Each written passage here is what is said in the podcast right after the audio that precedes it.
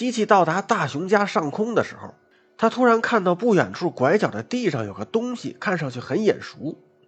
于是他让探测器降低，看清这个东西的时候，他高兴地叫了起来。那是大熊也认出来了，时光腰带，我们可以用这个回到半个月前了。哆啦 A 梦按下了按钮，把大家所在的房子直接搬到了那里的街上。哆啦 A 梦捡回了时光腰带，经过检查，确定还可以用。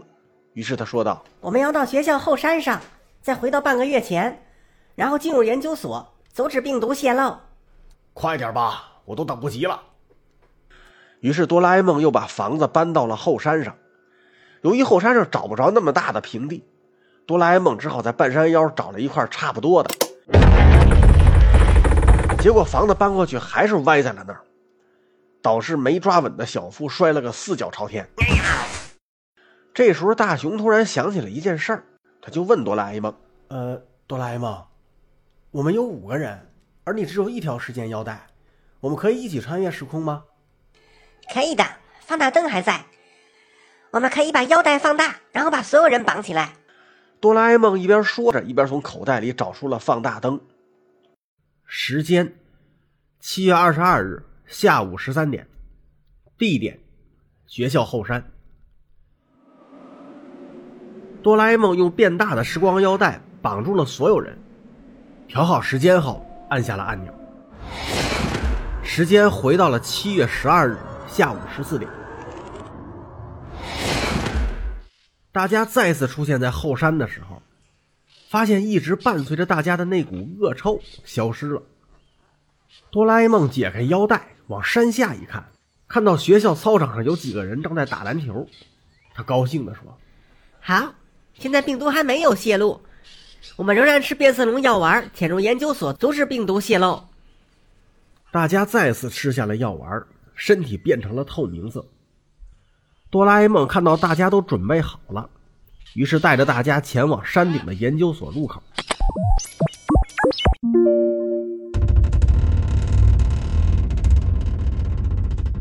众人进入研究所后，依旧从三号电梯上到 B 层。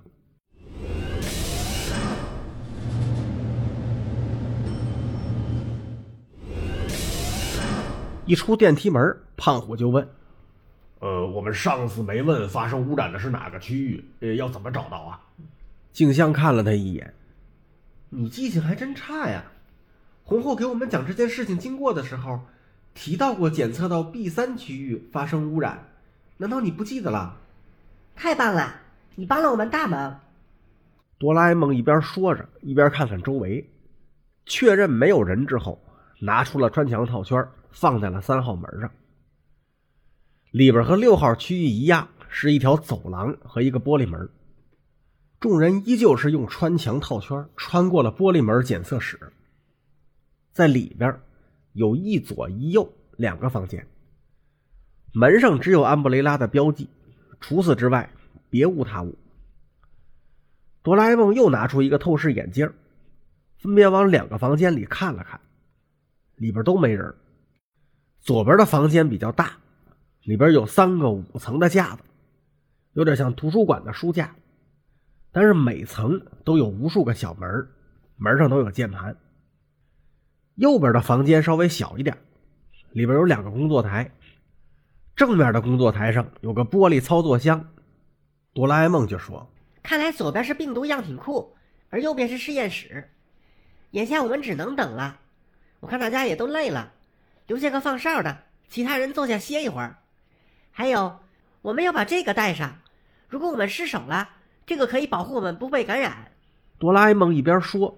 一边拿出了四个防毒面具递给大家，大伙儿戴好防毒面具之后商量了一下，最后由胖虎放哨，其他人都靠着墙壁坐下闭目养神。大概过了半个小时，胖虎叫醒了大家：“有人来了！”就见一个男人走了进来，向四周看了看，然后径直走向了右边的房间，刷卡开门走了进去。大雄等人也跟着进入了房间。